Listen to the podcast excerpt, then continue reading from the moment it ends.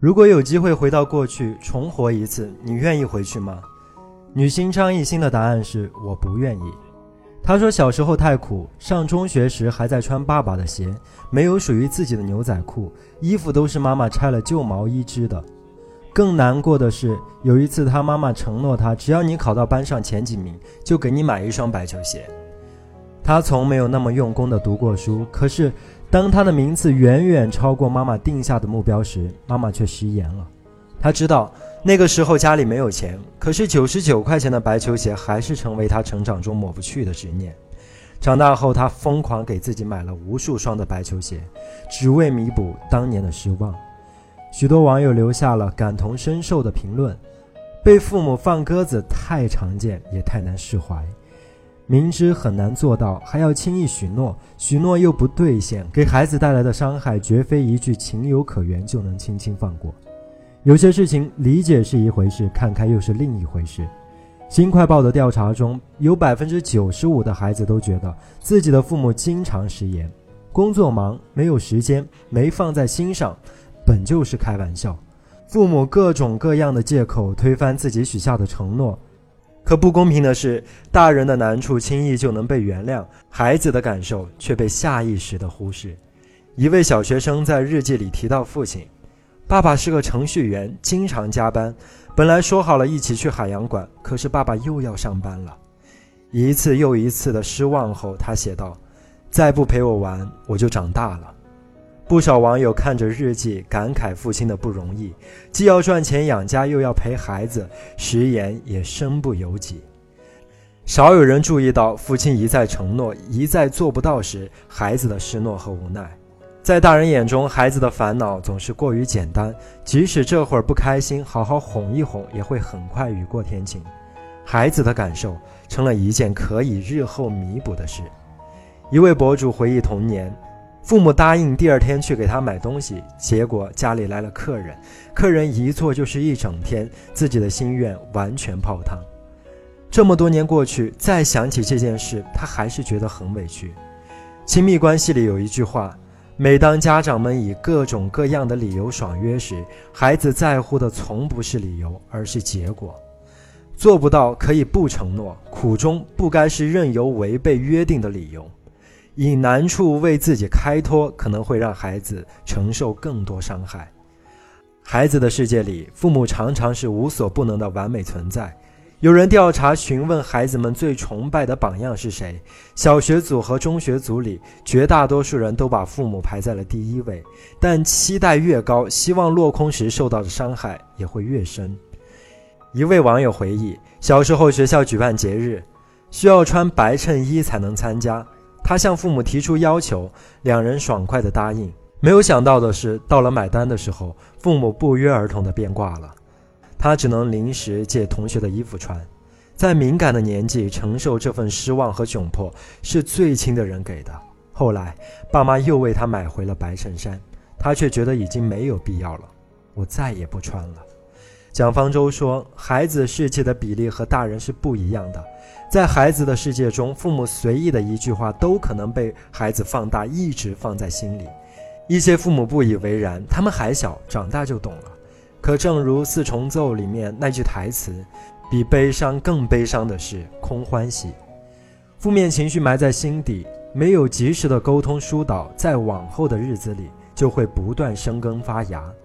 有人用激烈的方式对抗，你不带我去，那我自己去。有人从此失去学习的动力，有人不再信任父母。不管妈妈许诺时多么的信誓旦旦，我都会忍不住一遍又一遍的确认。我宁愿相信陌生人，都不会相信我爸。还有的人如张艺兴那样，因为儿时父母一次次的空头支票，在成年后的报复性消费，填满内心的匮乏感。没有任何哪种信任经得起肆意的挥霍。更可怕的是，父母轻视承诺，孩子也会学着耍赖。《武林外传》中，莫小贝逃课不想上学，佟湘玉承诺，只要他能在三天之内赚够三两银子，就不再限制他。佟湘玉以为小贝不可能做到，从一开始就没打算真的兑现。不料小贝想了很多办法，一天就赚了八千银子。眼看着小贝就要胜利。佟湘玉和伙伴们一起装病骗走了小贝的钱，他耍无赖的这一套，小贝立马学会。小贝用银耳代替燕窝，粉丝冒充鱼翅，通过出售假冒伪劣的方式增加利润。千万别低估孩子，他们懂得比父母想象的多。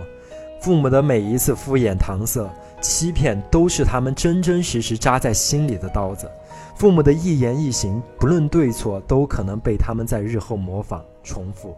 教育因人而异，没有标准的模板，但有一个共同的准则是相通的，不可被轻易打破的，那就是说到做到。曾看到过这样一条读者的评论。中考的时候，爸爸答应他，如果有一科能达到 A 加，就奖励四十元；两科 A 加就翻倍，奖励八十元；三科一百六，以此类推，逐渐翻倍。后来他成为了全班一个六科都拿到 A 加的学生。最后，爸爸爽快地付给他一千二百八十元。那个时候，他的爸爸一个月的工资只有一千出头。金钱的奖励可能只是短暂的快乐，父母履行承诺，让孩子感受到被尊重、被信任，则是培养孩子长期的安全感。千万别轻易许诺。有一个小故事，爸爸和儿子解释什么是聪明和守信。如果你答应把自己全部的钱都送给别人，就要一分不少的给他，这是守信。什么是聪明？爸爸回答，就是不要轻易答应别人这样做。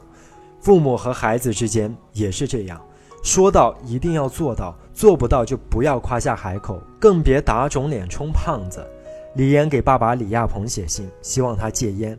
李亚鹏哪怕很感动，也没敢轻易保证，只说在不远的将来，不是敷衍，而是重视。别轻易许下诺言，因为孩子敏感又单纯，他们会当真。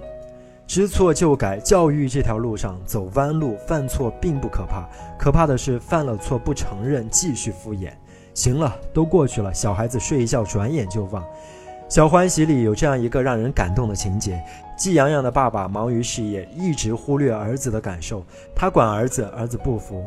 从小到大你都没有管过我，凭什么这个时候让我听你的？后来他拉下脸面，在一群人面前给儿子真诚的道歉。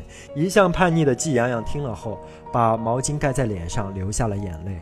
有时候，孩子想要的不是姗姗来迟的物质补偿，几句好听的话的敷衍。而是想要父母能认识到自己的错误。说到底，重视承诺也好，知错认错也罢，孩子是需要父母把自己当成一个大人平等视之。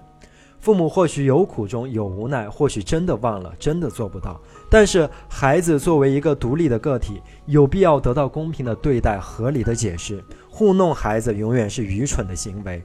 别让你忽视的小事成为孩子一辈子的痛。